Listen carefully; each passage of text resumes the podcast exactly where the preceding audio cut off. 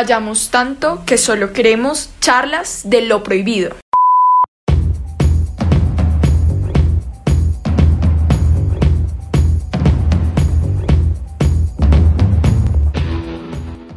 Bueno, sean bienvenidos a un nuevo episodio de Charlas de lo Prohibido. Aquí nuevamente me encuentro con Alejandra Moreno y esta vez nuevamente se encuentra con nosotros Paola. ¿Cómo estás, Pau? ¿Por qué tan perdida en el episodio pasado? ¿Por qué te gusta abandonarnos? Ya lo estás cogiendo como de deporte. Jamás digas eso que me gusta, Sebas. ¿Cómo se te ocurre? Si a mí me encanta estar con todos ustedes, con nuestros oyentes que están aquí acompañándonos en este episodio. La verdad, pues tuve eh, unas situaciones imprevistas laborales que me impidieron estar con ustedes, pero bueno, aquí nuevamente juntos, felices y bueno, vamos a adentrarnos en este tema, no sin antes saludar a la señorita Moreno. ¿Cómo estás? Hola, hola, hola a todos. Muy feliz. Siempre me da mucha felicidad grabar un nuevo episodio. Siempre lo digo, pero es que de verdad me da mucha felicidad. Y, y bueno, más hablando de estos temas que no habíamos tocado nunca. Así es. Mes de amor y amistad en septiembre. ¿Cuántos no están en, plena flor del romance, viviendo relaciones quizás muy novatas? Puede ser quizás primeras relaciones, segundas relaciones, empezando una relación. Algunos ya llevarán un buen tiempo de relación, como otros que estamos solteros y felices. Pero claro, el amor o las relaciones al inicio suelen ser muy bonitas. Eh, está, como decía, como el amor a flor de piel eh, quiero estar con esa persona, me gusta hablar, nos demoramos horas en llamadas, les llevo regalos, me trae regalos, vamos para un lado, para el otro, si hay que comer en restaurante fino, comemos en restaurante fino, si hay que comer en un andén, perro, perro caliente con salchicha de niño perdido, comemos perro caliente. Si hay que aguantar una semana hambre para salir con la vieja, el fin de semana se hace sea, se le aguantan los pedos que sean necesarios, me aguanto esos pedos y no los saco en medio de, la, cita porque la amo.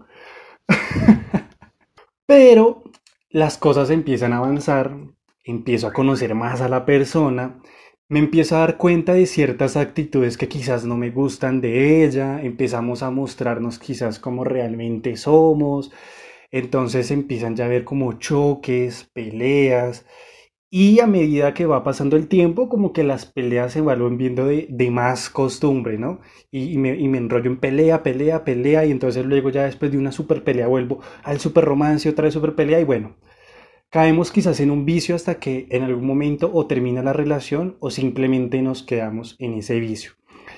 Y el día de hoy, en este episodio, vamos a hablar precisamente de hecho, de esa adicción que quizás genera lo que son esas relaciones que se llaman y que, y se denominan como las relaciones codependientes, un tipo de relación tóxica. Realmente, eh, lo digo aún desde mi experiencia personal, son relaciones en las que no te das cuenta ni siquiera que estás involucrado en esa dinámica donde aún es muy fácil detectar esos comportamientos en otros. Entonces tú con tu pareja dices, no, súper tóxicos, ellos son retóxicos, pero nosotros no pero nosotros somos súper perfectos y nuestra relación está excelente. Y están involucrados. literal. Y están involucrados en, en esa codependencia que a la final termina lastimando muchísimo eh, a ambas personas. Y creo que aquí es importante empezar a marcar como esos aspectos de una relación codependiente, que es qué actitudes empiezan a ver dentro de las dos personas para nosotros decir, bueno, estoy, no estoy o he estado en una relación codependiente. Porque como bien lo dice Aleja, no es fácil de notarlo, sobre todo al principio, sino ya después de un buen tiempo, cuando empezamos a decir es que ella es la tóxica porque me cela mucho, es que él es el tóxico porque es muy posesivo, y quizás algunas de esas actitudes tienen y se relacionan que ver con la codependencia. Bueno, agregando a lo que tú dices, Sebas, creo que esa codependencia se puede identificar cuando realmente se hace una adicción, como ya lo hemos mencionado, estar con esa persona, cuando a pesar de que no quiero estar o esa persona no quiere estar a mi lado, sigo estando ahí. Cuando estoy por costumbre, cuando estoy porque las, mi, mis papás lo quieren mucho, porque soy muy amado en su familia, ¿sí? Y ya se hace como por, por una rutina, ¿no? Por estar porque, eh, porque sí, porque pese a que no soy feliz y muchas veces esta persona no, no llena lo que soy, es ese temor de, de terminar esa relación. Yo creo que hay que partir de que somos individuos y esta palabra literalmente significa no dividido, o sea, en consecuencia estamos completos, enteros. Sin embargo, la experiencia de cada uno contradice esto porque a veces en nuestra intimidad nos sentimos incompletos y profundamente solos, por lo cual intentamos llenarnos afanosamente de aquello que carecemos y creemos que el enamorarnos eh, es la manera en la que vamos a descubrir aquello de lo que necesitamos ser llenados, simplemente guiados por una ambición egoísta en donde necesito que me den, necesito llenarme necesito suplir mi necesidad sin entender la complejidad del amor.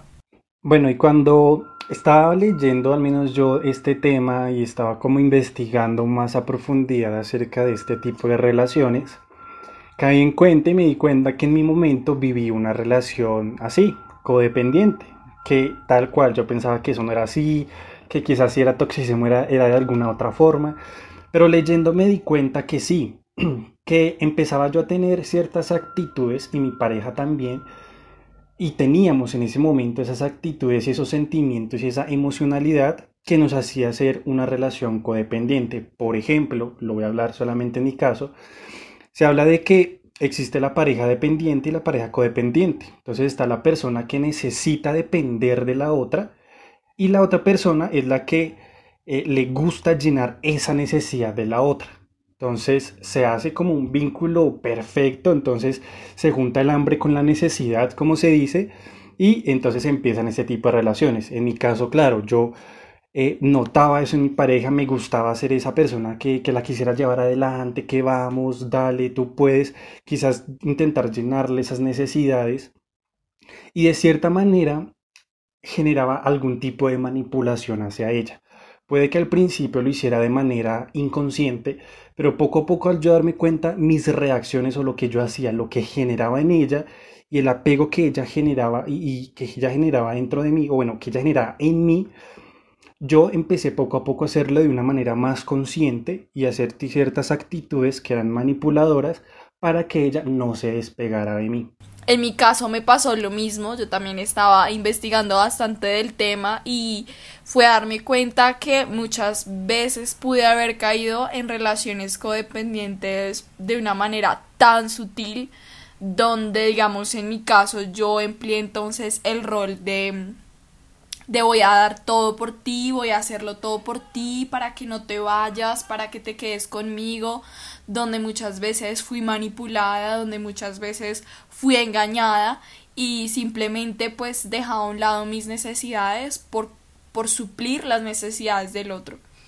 Y creo que eso termina haciendo mucho daño, y pues también hablo en el caso de nosotras como mujeres, termina haciéndonos mucho daño en nuestra autoestima y en nuestro valor, y también por lo que la sociedad ha, ha, demandado y es que no estás completo, no estás completa, necesitas de tu media naranja y eso pues genera un concepto muy equivocado del amor donde entendemos simplemente el amor como algo romántico donde necesitamos encontrar a la otra persona sí o sí y fundirnos en ella, completarnos, unirnos a, a costa de que, sin, sin importar qué, porque es que el amor lo puede todo, porque es que el amor lo soporta todo y muchas veces terminamos soportando cosas que no debimos haber soportado, que no debimos haber aguantado, que nos hirieron profundamente.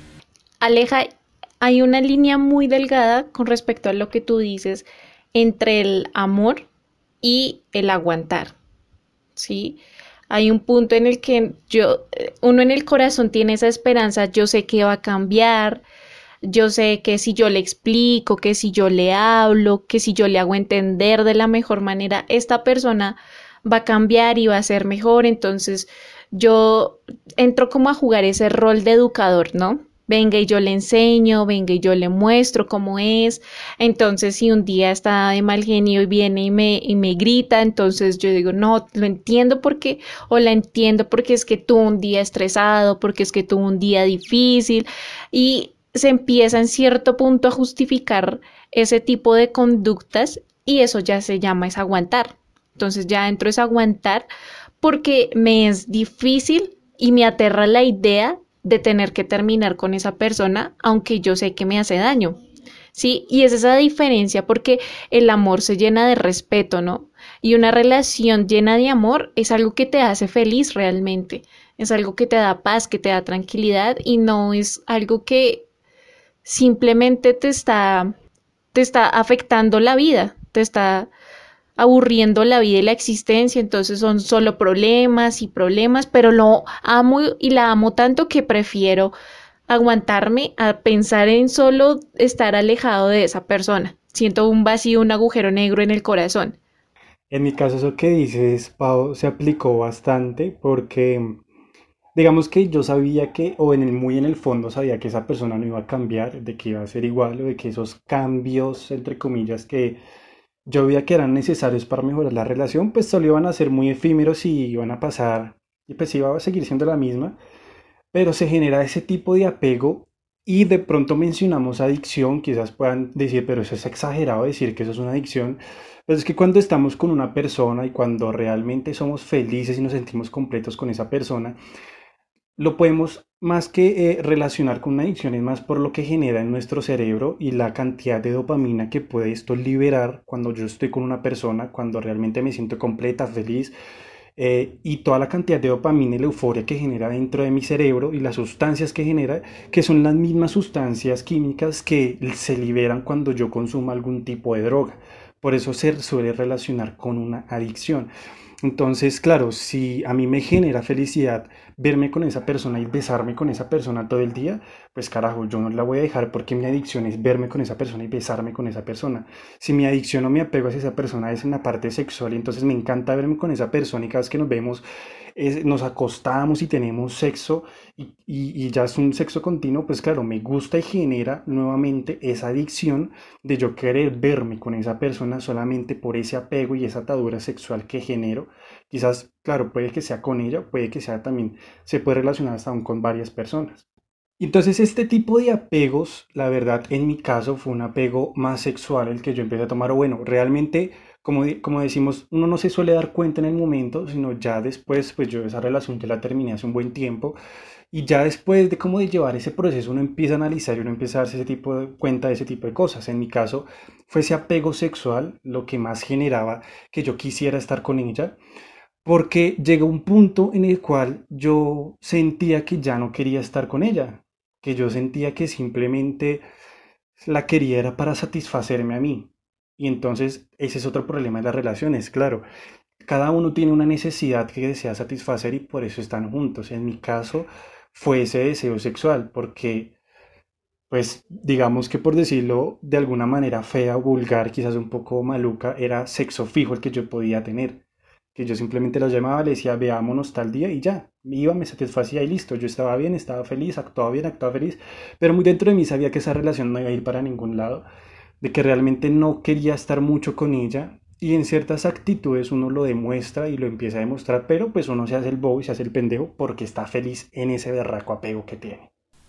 Totalmente, y es que algo que caracteriza estos apegos es que eh, sentimos al otro como un objeto de posesión. Entonces yo me siento con todos los derechos sobre esta persona, pero sin ningún deber u obligación, ¿sí? ejerciendo también un, dominio sobre ella, porque es que en estas relaciones codependientes siempre va a haber alguien que va a estar dominado y alguien que domina, alguien que entrega y alguien que exige que se dé, ¿sí? Entonces, todos tenemos eh, esta necesidad de trascendencia, de aceptación, de amor, de aprobación y encontramos en el, en, el, en el enamoramiento la oportunidad perfecta para suplir esta necesidad. Muchas veces viene de carencias de la infancia, donde no desarrollé eh, tal vez un, el apego necesario con mis padres, donde mis papás tal vez no suplieron las necesidades que yo tenía en mi niñez, como hablamos en un episodio anteriormente eh, en la teoría del apego, yo empiezo a buscar eso que me hizo falta en otros y muchas veces termina desencadenándose en una codependencia.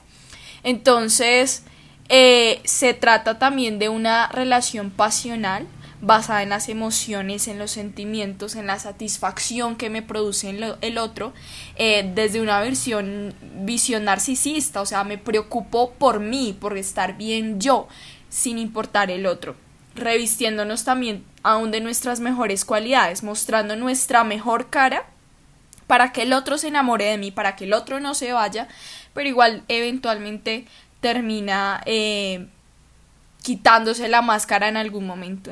Eventualmente termina uno dándose a conocer tal cual es y pues ahí es cuando dice, oye, pero no eres como al principio, cambiaste, ¿qué pasó?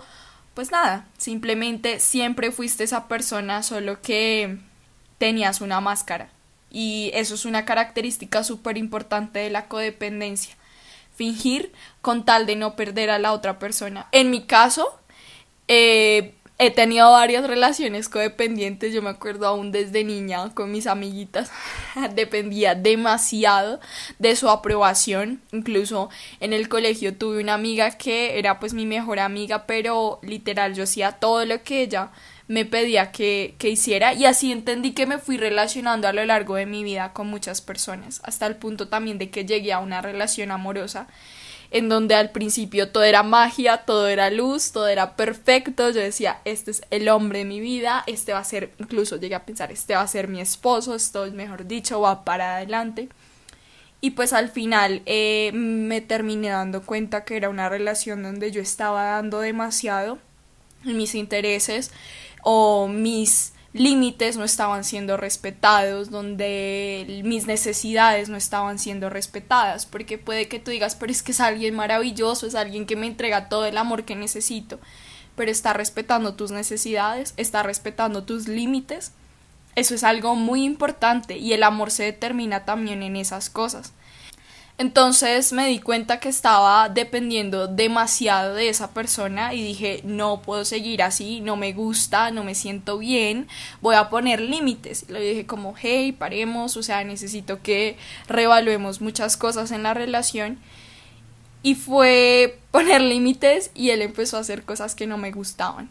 Entonces a mí me dio miedo perderlo y levanté los límites que había puesto como que pues dejé a un lado mis necesidades, como que pasé por alto muchísimas cosas mm, con tal de no perderlo, con tal de que estuviera conmigo siempre, dejando a un lado mis necesidades, dejando a un lado mi amor propio. Y realmente tomé la decisión de cortar la relación en el momento en que pedí ayuda, en el momento en que le conté a otras personas de confianza lo que estaba viviendo y me dijeron, hey, o sea, está súper mal, no está nada bien, no está siendo feliz, me la pasaba llorando todo el tiempo, me la pasaba preocupada, estaba llena de ansiedad, donde era una máscara, estaba con esa persona y yo era súper feliz y le decía, me siento re bien con la relación, estoy feliz, pero en el fondo yo me sentía muy ansiosa, en el fondo yo sabía que, que la, que la, yo sabía que la relación estaba muy desequilibrada donde él estaba ejerciendo pues ese poder también de necesitado, como de dar, como de apoyar, y yo estaba ejerciendo ese rol de necesitar un salvador. Aleja, relacionando lo que tú mencionas con la psicología, esto se llama, o bueno, esto es una de las formas para identificar que se está en una relación dependiente cuando hay una autorrealización obstaculizada porque la otra persona eh, te empieza a exigir eh, condiciones que no le gusta tu forma de hablar, que no le gusta cómo te vistes, que no le gusta cómo te expresas delante de otras personas y empieza a coartar quién eres tú y, tal también tu personalidad, ¿no?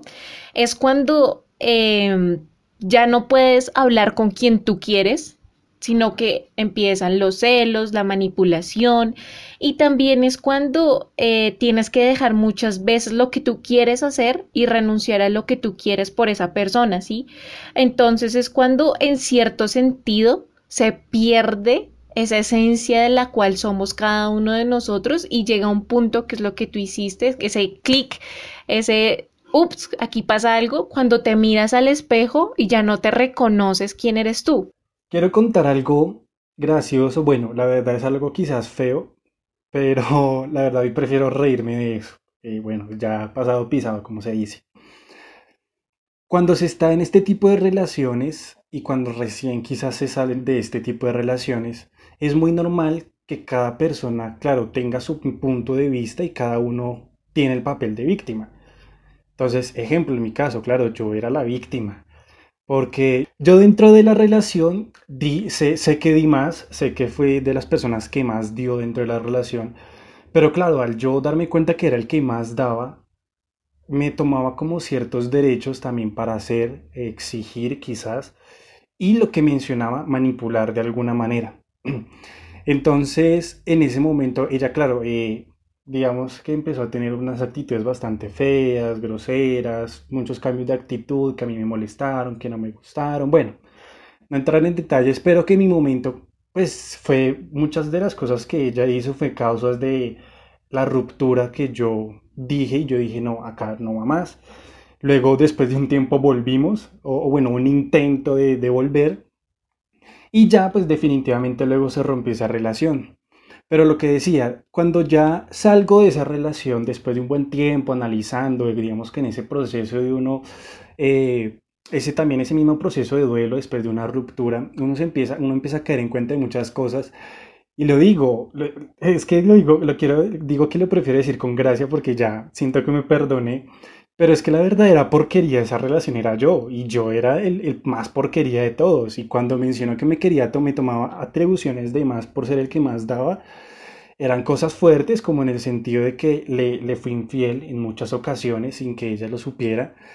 Mm, manipulaba, como lo decía. Me tomaba también ciertas actitudes donde yo me hacía la víctima, el que no había hecho nada, el pobrecito yo pero claro, yo tenía mis guardados y tenía mis pendejadas por debajo. Y, y realmente digo que feo uno estar en una situación, una relación así. Es decir, ¿por qué nosotros vamos a estar independientemente de la situación, independientemente de lo que cada persona esté viviendo en, en su entorno personal?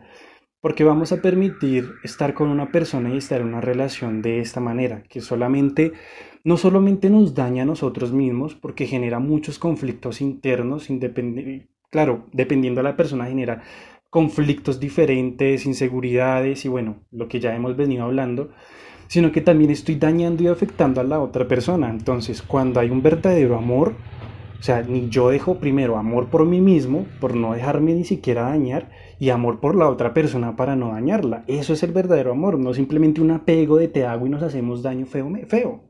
Sebas, me alivia mucho que lo hayas reconocido porque al escuchar toda tu experiencia estaba a punto de decirte que eras la otra cara de la moneda, pero créeme que aliviaste mi corazón para no tener que decírtelo porque sí eh, hay dos posturas en este tipo de relaciones y es el tema del maltrato. otra forma de identificar una relación dependiente es el tema del maltrato físico y psicológico. Y obviamente el maltrato físico, nadie tiene el derecho de pegarte ni hacerte daño absolutamente de ninguna manera, pero también está el psicológico y muchas veces es peor el psicológico, porque está esta persona que te prohíbe cosas, que te obliga a hacer cosas, que te pone la trampita, que te manipula, que te sube, que te baja, que sabe cómo decirte, cuándo decírtelo, de qué manera decírtelo, y empieza a llevarte a hacer cosas, esa persona también que en cierto sentido te menosprecia, te insulta, y cuando simplemente empiezan a usar incluso lo que decía Aleja, situaciones para hacernos sentir mal. Entonces nos dejan de hablar, nos dicen cosas que nos hacen sentir inferiores y demás, pero esa persona que está ejerciendo ese poder es tal cual como tú lo decías, Sebas, eh, tiende a victimizarse, a justificarse, a, a ser dominante, a mostrarse es que yo tengo la razón y tú no es que yo sí sé cómo son las cosas y tú no, o sea, déjate orientar. Entonces, pues bueno, aquí para aterrizar un poco más la idea. También las que o los que hemos estado en la posición de depender, también es necesario perdonarnos por habernos puesto en esa posición tan incómoda. Tal vez no teníamos tanta conciencia, no teníamos tanto amor propio, pero es la oportunidad perfecta y yo creo que de esta experiencia yo aprendí que yo soy alguien muy valioso, alguien muy amado y que merezco también un amor un amor bonito, merezco a alguien que me ame de verdad y que no me ame simplemente pues por satisfacer sus deseos egoístas.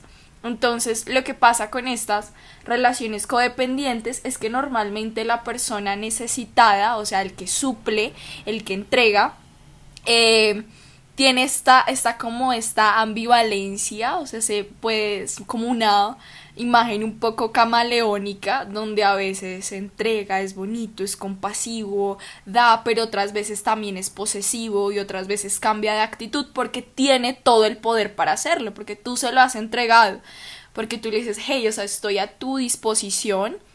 Entonces, obviamente, eh, en una persona que no sabe valorar el amor, pues va a terminar tomando estas actitudes sin que te sientas aludido, Sebas. Yo sé que ya cambiaste.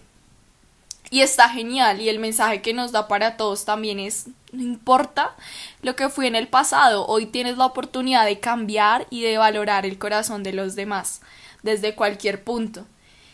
Y que digamos que en la posición de muchas personas también que se encuentran en la posición que yo fui, claro, el sentimiento de culpa es bastante fuerte cuando uno empieza a reaccionar y se da cuenta de este tipo de situaciones, pero lo que dice Aleja, Siempre hay que cambiar y siempre tenemos la oportunidad y la posibilidad de cambiar. Y no podemos dejar que nuestro pasado aún permita que influya demasiado en nuestro futuro. Y así como las personas que permitieron que se les fuera vulnerado su, autoestima, merecen un amor bonito. Nosotros que nosotros, los, las porquerías también merecemos un amor bonito, pero claramente primero cambiar esa imagen de lo que realmente es el amor y cambiar nuestra visión frente a, lo que es. Aún también yo creo que eh, parte de todo cuando tú le entregas tu corazón a alguien, cuando tú te involucras emocionalmente con alguien, existe algo que se llama responsabilidad afectiva, responsabilidad emocional, que básicamente es hacerte responsable de lo que estás causando en el otro. Entonces yo creo que cabe resaltar esto aquí. Si tú has herido a alguien, si sientes que has abusado de las emociones, de los sentimientos que alguien siente hacia ti, yo creo que es importante también que restituyas lo que hiciste, ¿sí? De que le pidas perdón a esa persona o que o que por lo menos cambies, eso es algo ya muy grande. Una relación requiere de mucha madurez, requiere de mucho sacrificio quizás también, y como lo menciona Aleja, de mucha responsabilidad. Y nosotros no podemos andar por la vida creyéndonos los más maduros cuando realmente somos unos niños emocionales que no sabemos ni siquiera controlar. Cuando nos tenemos un mal día llegamos a nuestra casa a desquitarnos con Raimundo y todo el mundo. Sino que cuando realmente empecemos a tener una verdadera madurez emocional y una estabilidad emocional es cuando debemos iniciar una relación. Porque si no somos capaces eh, primero de mantener una estabilidad, muy difícilmente lo vamos a hacer dentro de una relación y vamos a terminar lastimándonos nosotros y lastimando a la otra persona como ya lo hemos mencionado. O sea, no podemos ir por la vida estando de relación en relación acarreando y aporreando a todo el mundo y llevándome a todo el mundo por delante, lastimándome más a mí, generando un hueco más grande cada vez por cada relación que pase y aún generándole también más huecos en la relación del, en, el corazón de la otra persona. Me parece que lo que ustedes dicen es bastante coherente, es bastante importante y qué chévere que hayamos aprendido de, de nuestras experiencias y es la invitación que le damos a nuestros prohibidos que nos están escuchando. Pero hay algo que realmente me parece necesario mencionar y es la otra cara de la moneda cuando hay una relación de este tipo y hablamos de aquella persona que está dependiendo, que está suplicando amor, que está ahí, mejor dicho, arrastrándose por no decir más, pero está la otra persona que por ese amor y ese cariño que se tiene, no es capaz de decirle que ya no quiere estar con esa persona. Sí, por el temor a dañar su corazón, por el temor a dañar eh, y herir su vida, entonces empezamos a, callarnos cosas, a guardarnos cosas, a aguantarnos cosas y eso va, va siendo como una bolsa que poquito a poquito se va llenando en nuestro corazón hasta que ¡pum! explota y, y termina pues habiendo daño de parte y parte. Entonces creo que también es como a tener ese, esa valentía y decirle a la otra persona en el momento que es que ya no la queremos, que ya esta relación mm, sentimos que no va para ningún lado y tener esa tranquilidad de abrir nuestro corazón que obviamente sí va a dañar la otra persona, pero obviamente hacerlo en el marco del respeto, del amor. Entonces es, es también tener eso claro, ¿no? De no tener el miedo a cerrar estas relaciones. Totalmente, ya creo que en este punto debes elegirte a ti, debes tomar una decisión y si es una relación que te está lastimando, que te está anulando, que está dejando a un lado tus necesidades, en la cual estás ansioso, ansiosa, preocupado, eh, yo creo que es el momento de soltar la relación, yo creo que es el momento de dejar a un lado eso y centrarte en ti. Obviamente va a ser un camino difícil y va a ser un camino en el que tienes que volver a construirte y van a ser una nueva versión de ti. Y el cambio no siempre al principio va a generar satisfacción. Sí o sí vas a pasar por la eh, hermosa Tusa o temida Tusa. Pero es necesario para que tú entiendas que tú eres suficiente, para que tú entiendas que aún en medio de cualquier adversidad vas a poder salir adelante. Y en este punto, después de estas relaciones que viví, bueno, después de esta relación que viví, me da cuenta que la soltería es de lo mejor que uno puede tener. Cuando uno realmente se dedica a uno, a, sanarse, a, cuidarse, a quererse, a amarse, uno se da cuenta que la soltería es de lo mejor que uno le puede pasar, porque empiezas a, a a conocer nuevas facetas de ti mismo. Yo, la verdad, hacía eso es a veces algo chistoso, pero a mí me gusta a veces tener como citas conmigo mismo. Suena como recurso y retonto, pero es cierto. Entonces, digamos, yo, eh, no sé, mañana tengo que salir a hacer una vuelta, entonces listo, aprovecho, me voy a hacer la vuelta temprano y me voy a almorzar algo rico. O sea, me voy a un restaurante súper lindo, súper chévere, que yo quiero comer y que quiero estar solo, pues estoy, estoy solo si quiero ir a verme una película a cine, que, pero no es que nadie va conmigo a cine, qué pena ir solo a cine, pues nada, bacano uno ir solo, disfrutarse uno mismo y tener ese tiempo con uno mismo y realmente uno conocerse, amarse y es cuando, y cuando uno empieza a tener esa etapa de soltería chévere, uno también aprende qué admite que y qué no, bueno, sí, como hasta qué punto, hasta qué límite y qué tipo de persona es la que tú quieres para tu vida. Porque empiezas nuevamente como a replantearte, a replantear tu misma vida, tus mismos planes y decir, bueno, mis planes son estos, quiero una persona que tenga quizás también un proyecto parecido, porque pues tampoco podemos conseguir una persona que tenga un proyecto totalmente diferente donde nuestras vidas van a estar aparte. Y uno empieza a replantear muchas cosas, tanto de su vida, tanto de su corazón, la persona con la que uno vaya a querer estar. Y la verdad lo recomiendo muchísimo para esas personas que están amarradas a una relación. Ay, Hombre, suéltelo, mujer, suéltela. De verdad, no hay nada más rico que uno estar solo, disfrutar de sus, de sus compañeros, de sus amigos, de sus relaciones interpersonales, de su estudio, de su trabajo, de las cosas que quiera hacer. Una relación demanda también mucho tiempo y para meterle tanto tiempo a, una, algo que le trae amargura y tristeza, más bien sáqueselo y métale ese tiempo, no sé, a hacer cursos, eh, a cosas, a hacer ejercicios y lo que uno quiere, como realmente a cuidarse, a preocuparse por uno mismo y empezar a amarnos, que es lo que realmente importa en este punto, el amor propio.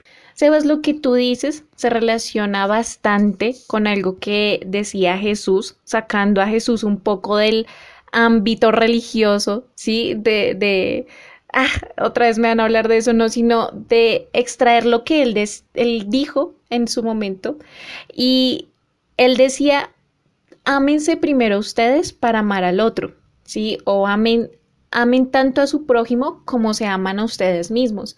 Y yo no puedo amar a otra persona sin yo no me amo a mí mismo, ni puedo pretender que otra persona me ame sin primero yo no amarme. Y es necesario pasar ese proceso, es necesario fortalecer el autoestima y quisiera mencionar algo que tal vez se sale de contexto y es muy loco y quiero traer a cotación una, un estudio que hizo la Universidad Abierta de Londres, un artículo que se llama The Science of Sperm, que habla de, de la ciencia que hay detrás del, del espermatozoide y resulta que en una eyaculación el hombre puede, em, perdón, resulta que en la eyaculación del hombre salen hasta 300 millones de espermatozoides. Es decir, tú y yo fuimos los ganadores en 300 millones de oportunidades en la fecundación del óvulo nacimos, nos desarrollamos, es decir, no estamos aquí por casualidad, porque haya sido una noche de tragos, una noche loca, sino que realmente hay un propósito detrás de todo esto y es de tener una identidad clara y es de aún entender que en medio de todo eh, hay un amor de Dios, hay un amor que está ahí siempre eh, a la espera, un amor que, que lo sobrepasa todo y es nuestra experiencia, ¿no? Que es un amor que te lleva a dar la libertad y a vivir con un sentido y una felicidad. Total, en mi caso ha sido así, fue encontrar mi plenitud, sentirme completa en Dios y entender que Él tiene lo mejor para mí y que yo solamente debo esperar eso. Porque algo que me quedó bastante marcado de esta experiencia que tuve es que la bendición de Dios siempre va a enriquecer mi vida y no va a añadirme tristeza.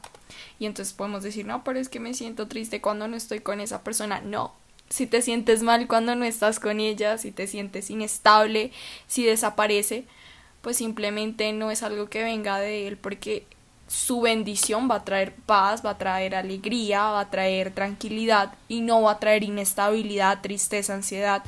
Bueno, y ya para finalizar, eso último que tú dices, Aleja, es muy importante, ¿no? Porque es uno de los puntos más claves de, de una relación codependiente. Cuando yo no estoy con esa persona, se me desbarata el mundo. Y si eso pasa, cuidado.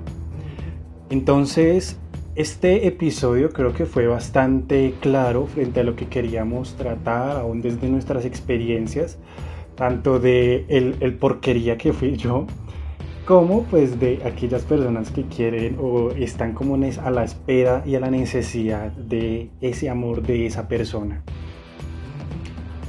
Amémonos, respetémonos y respetemos también al otro, amemos a los otros y tengamos y dejemos de tener un egocentrismo en nuestras vidas solamente para satisfacernos. Podemos satisfacernos estando solos y no dependiendo de una persona.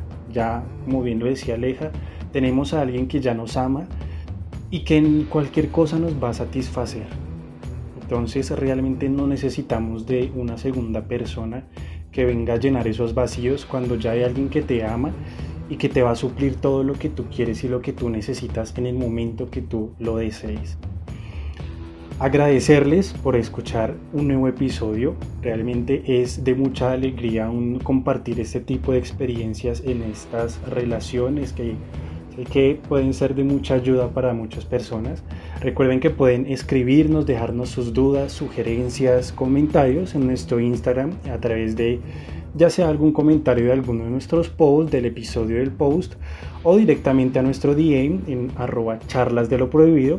Y también pueden hacerlo en nuestro correo electrónico charlasdeloprohibido arroba gmail.com. Un fuerte abrazo para todos.